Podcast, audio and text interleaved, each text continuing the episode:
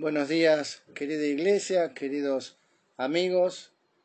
Seguimos avanzando en este 2022 y reunidos delante de, de, la palabra de Dios en esta mañana para disfrutar de las enseñanzas que emanan de ella, producto del amor de Dios que nos da su libro para que podamos andar por sendas de rectitud y estar confiadamente sabiendo que Él está a nuestro favor.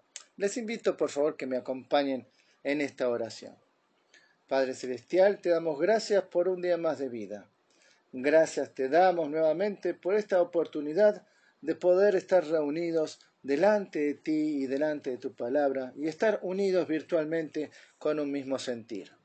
Gracias, Padre, por este momento y te rogamos que sea tu Espíritu Santo el que nos dé el discernimiento y la capacidad para entender qué es lo que nos quieres decir en esta mañana. Te lo rogamos y te lo agradecemos en el nombre precioso de nuestro amado Salvador y Señor Jesucristo, a quien le damos las gracias por siempre y para siempre. Amén. Muy bien. Hay veces que hay ciertas situaciones eh, que nos colocan en una posición donde quizás nos sintamos desamparados. Y es en ese momento que, aunque no lo digamos a boca abierta, es muy probable que pensemos y nos preguntemos, ¿dónde está Dios?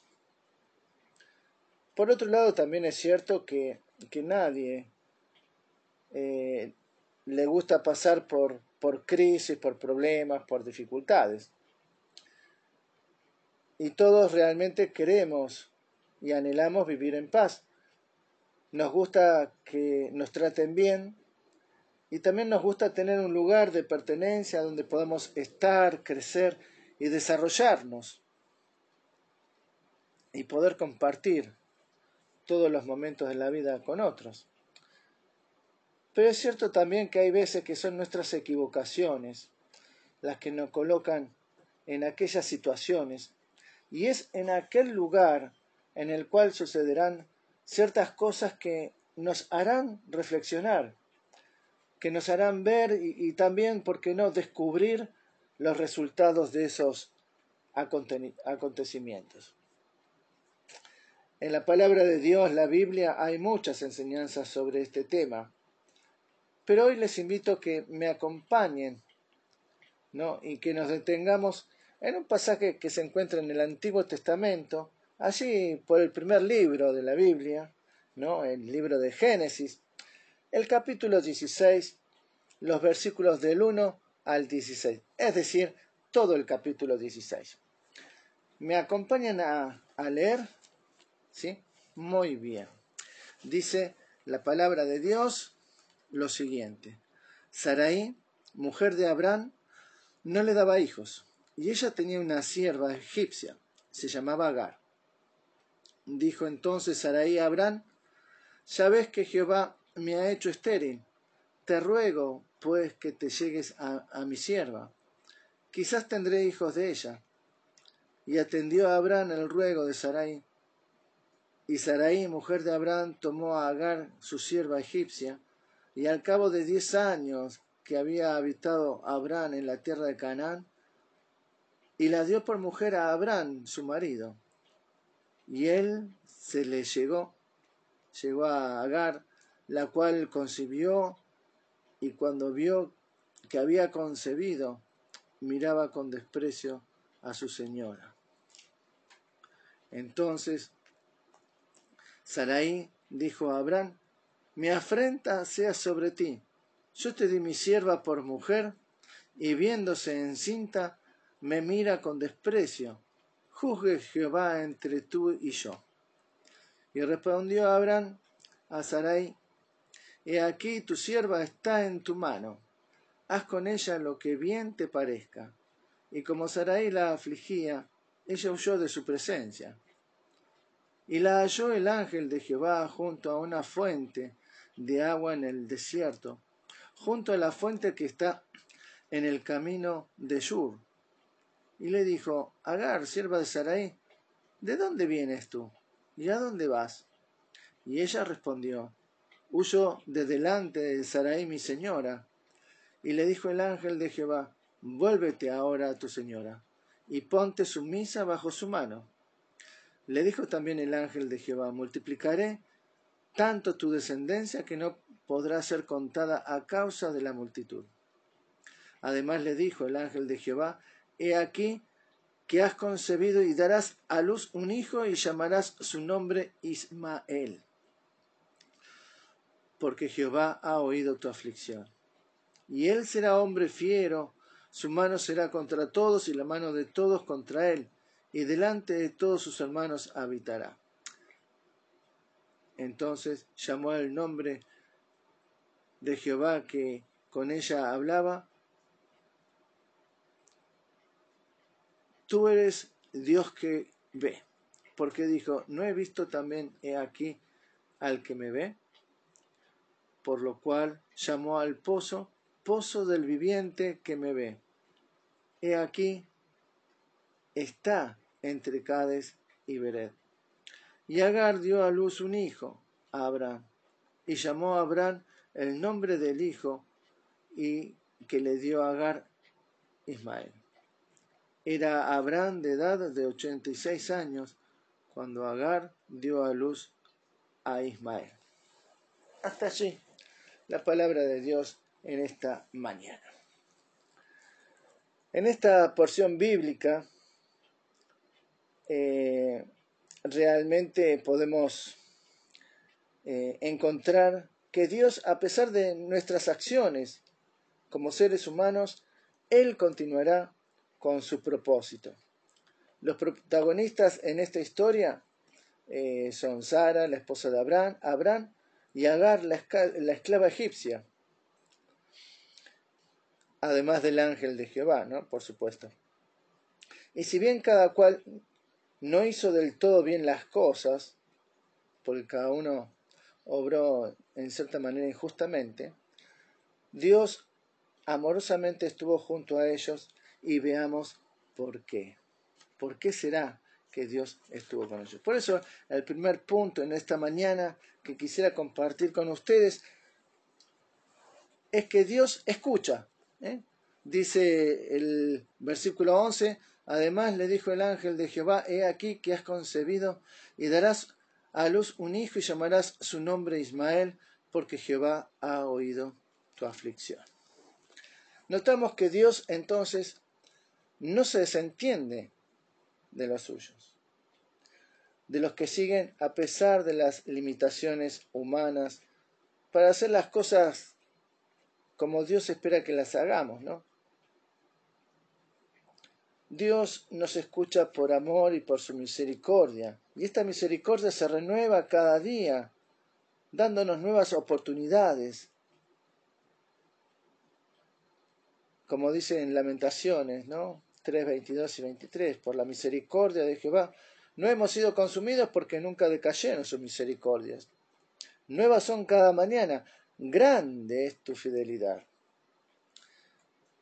Hay veces que tenemos la tendencia a pensar que el Señor no nos escucha cuando clamamos a Él. Sin embargo, es todo lo contrario. Él siempre nos escucha nos oye sin importar a qué distancia nos encontremos de Él o en qué lugar nos encontremos.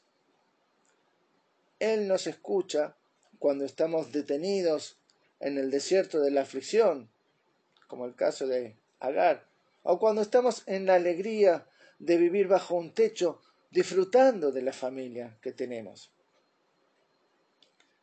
A Dios, no, a, Dios lo que le interesa es que sepamos que cuando estamos en momentos difíciles, momentos particulares, Él nos presta atención. Como dice el Salmo 121, ¿no? ¿Se acuerdan? Alzaré mis ojos a los montes. ¿De dónde vendrá mi socorro? Mi socorro viene de Jehová que hizo los cielos y la tierra. Y sigue el Salmo de una manera hermosa mostrando, ¿no? De que la protección viene de nuestro Dios. Pero lo interesante en esto es que para que nos escuche, debe existir una conversación, un diálogo, y saber que Dios está atento. Dios escuchó la aflicción de Agar, y de allí el nombre de su hijo, Ismael, que significa Dios oye. Pero Dios oyó también a Abraham, porque si vamos al capítulo 15, versículo 2, eh, allí hay un diálogo entre Dios y Abraham, y Dios escucha lo que le pasaba a Abraham, que estaba preocupado porque no tenía descendencia. Y Dios nos oirá siempre, pero siempre que querramos hablarle. ¿eh? Todo dependerá de nuestra confianza en Él. Como dice la palabra de Dios en Hebreos 11:6, ¿no? Pero sin fe es imposible agradar a Dios, porque es necesario que el que se acerca a Dios crea que le hay y que es galardonador de los que le buscan. Entonces mi pregunta es, ¿cómo está nuestra fe? ¿Tenemos esa convicción de que Dios nos está escuchando cuando le hablamos y le reconocemos como Dios? Dios escucha, Dios oye nuestras palabras cuando estamos gozosos, en momentos de temor, de aflicción y en cualquier momento que invoquemos su nombre, Él nos dice, heme aquí. Lo segundo que podemos decir, entre otras cosas, sobre este relato, es que realmente Dios es el que ve. Por eso en esta mañana lo segundo que quiero decir es que Dios ve. La pregunta es, ¿qué es lo que Dios ve? No solo Dios nos oye, sino que además nos ve y nos mira desde el lugar en que nos encontremos. Y desde allí, por estar cerca, de nosotros nos provee las herramientas necesarias para que podamos seguir avanzando por la vida. Dios hace su parte, pero también espera que de nosotros que hagamos la otra parte que corresponde. Dios estaba viendo lo que había sucedido, lo que estaba pasando en la familia de Abraham. Crisis como en todas las familias vio el, pesar ¿no? y, la preocupación de Sara, eh, eh, vio la ansiedad de Abraham y Dios también vio la situación de Agar. Y también Dios vio que cada uno de ellos, ¿no? Eh, las cosas que hicieron, algunos para evadir las responsabilidades, ¿sí? en el caso de Abraham, que tenía que haber intervenido cuando Sara le, dice, le lleva el caso de que había un maltrato de su sierva. Él se despoja de sus responsabilidades. ¿no? Dios vio cuando había desprecios, la sierva desprecia a su, a su ama. O cuando se victimizó eh, Sara, este, después de producto de no esperar en los tiempos de Dios, y cuando empezó a recibir malos tratos se hacía la víctima. Cada uno obró de manera irresponsable por no esperar en los tiempos de Dios. Agar reconoció que era el mismo Dios quien le estaba, eh, eh, la estaba mirando. Y de ahí que ella dijo, ¿no? Uno de los nombres de Dios, que es El Roy, que significa el Dios que me ve, ¿no? Como de una manera personal, el Dios que me está mirando. Y qué bueno saber es que Dios nos está mirando y que está atento a nuestras necesidades, atento a nuestras tristezas, atento a todo lo que nos sucede. Y la respuesta del por qué nos mira y está atento es que nos ama y Él conoce nuestro sufrir. Él conoce nuestras limitaciones y que más de una vez vamos a cometer errores. Conoce nuestros fracasos y lo que hay en nuestro corazón. Pero además de todo nos mira y está atento a nosotros. ¿Saben por qué? Porque Él cumplirá su propósito en cada uno de nosotros. Para que tengamos presente que todo va a estar bien bajo su voluntad, puesto que Él hará todo lo mejor para cada uno de los que se le acercan, para cada uno de los que le buscan, para cada uno de los que le claman y para cada uno de los que le obedecen, sabiendo que desde aquella suprema soberanía de Dios, Él hará todo lo mejor para esas personas que se acercan. También hay que recordar que este Dios único, fiel y verdadero, al oírnos a nosotros, al vernos, Él se nos presenta obrando de distintas maneras. Como Él es soberano, se presentará como vea que sea lo más conveniente de acuerdo a las distintas situaciones en que nos encontremos, en que estemos atravesando.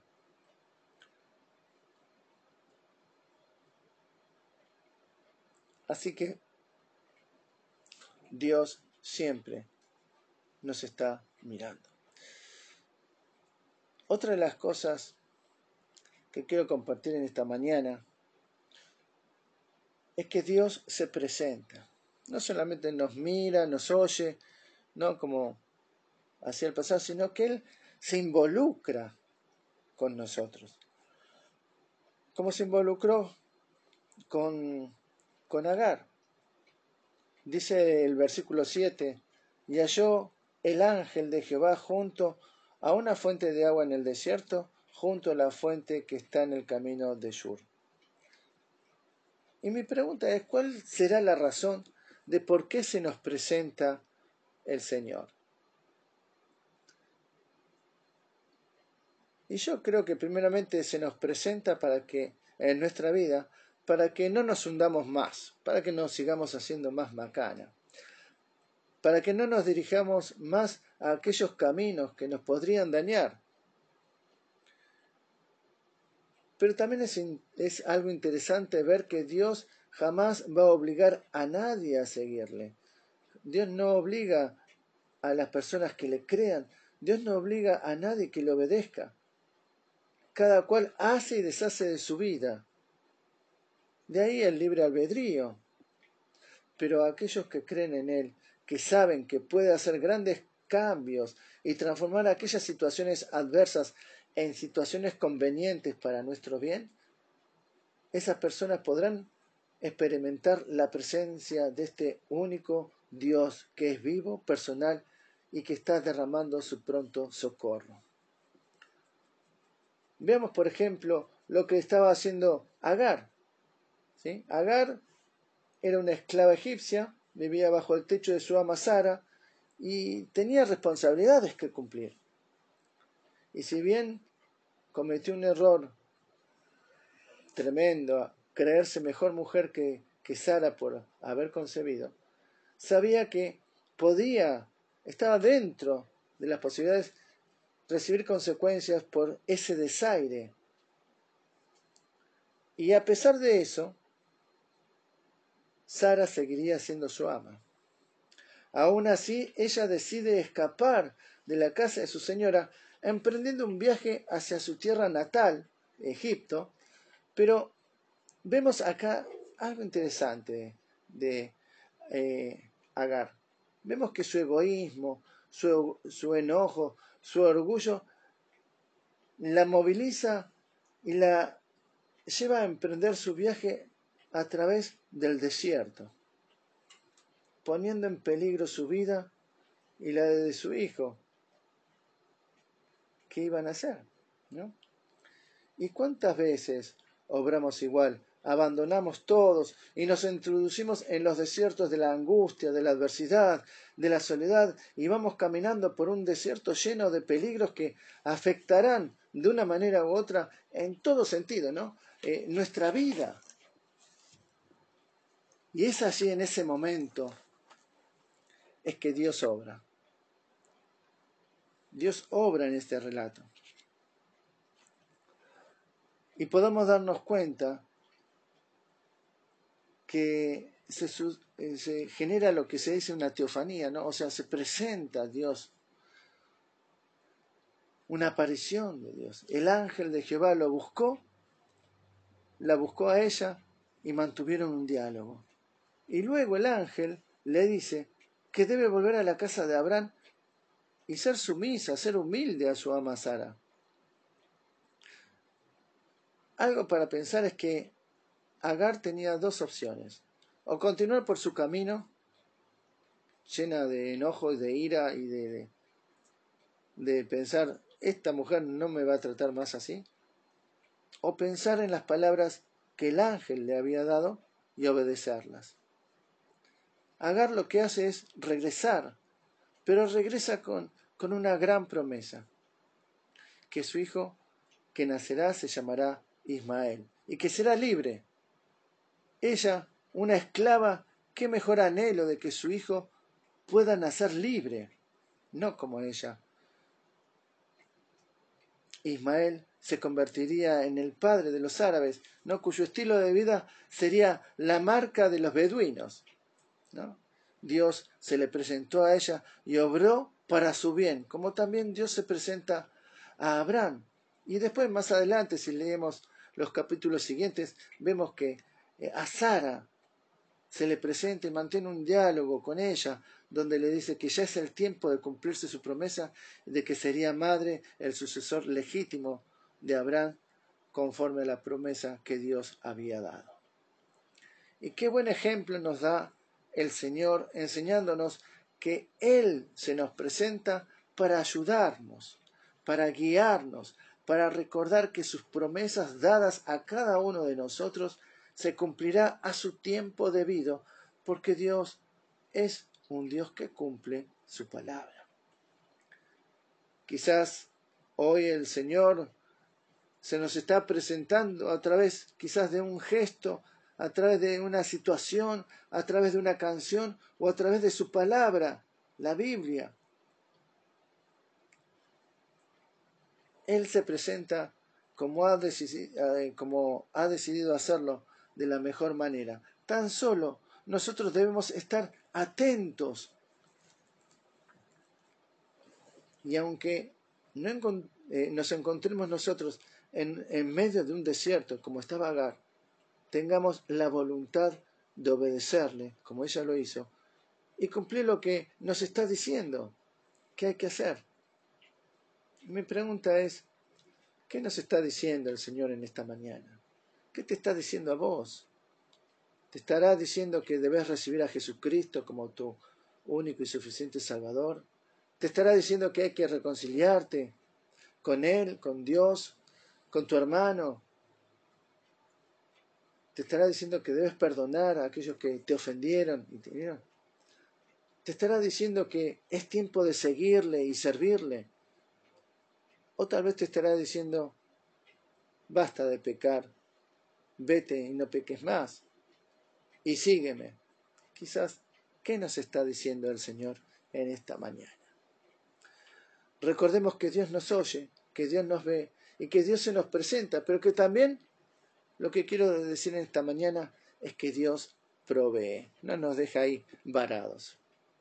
Dios provee la solución a nuestras angustias a nuestros problemas, a nuestros pesares. Es decir, vemos los versículos 9 en adelante, vemos que Dios provee la salida y también provee la salida a nuestro estancamiento. Dios nos provee de todas las herramientas para crecer, para desarrollarnos y poder dar esos frutos de alabanza a su nombre que tanto espera de nosotros.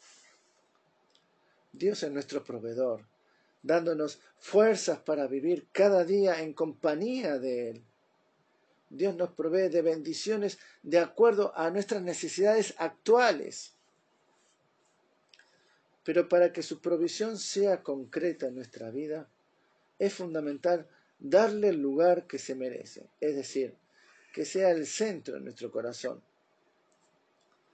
siendo de este modo el orden perfecto para que cada persona, para que cada situación, para que cada cosa encaje correctamente en nuestra vida.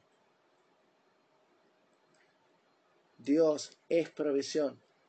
Solamente debemos ser obedientes a su palabra y cumplir aquellas cosas que nos pida que hagamos.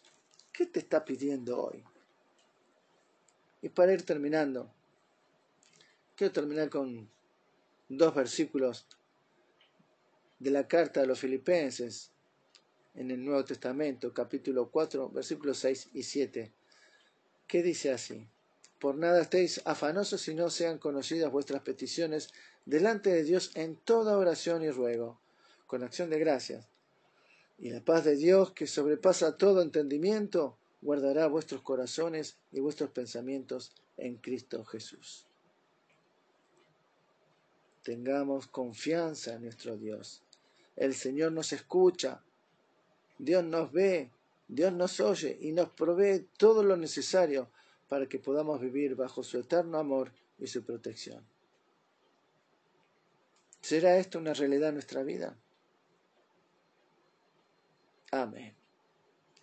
Hermanos, que Dios les bendiga y terminemos con una oración. Padre Celestial, te damos gracias por esta mañana, gracias por tu palabra, porque podemos pensar en ella, disfrutar lo que dice y ver que tú nos estás mirando, oyendo, estás presente en nosotros en cada momento, pero que también eres nuestro proveedor y que tu amor es tan grande y tu misericordia es eterna que nos ayudas en todo momento. Padre, guíanos en este tiempo, guíanos para ser de bendición a muchas personas y también principalmente a nuestra familia. Gracias, Padre, en el nombre de Jesús. Amén. Hermanos, amigos, que el Señor les bendiga y nos veremos Dios mediante en el próximo encuentro, si así el Señor lo permite.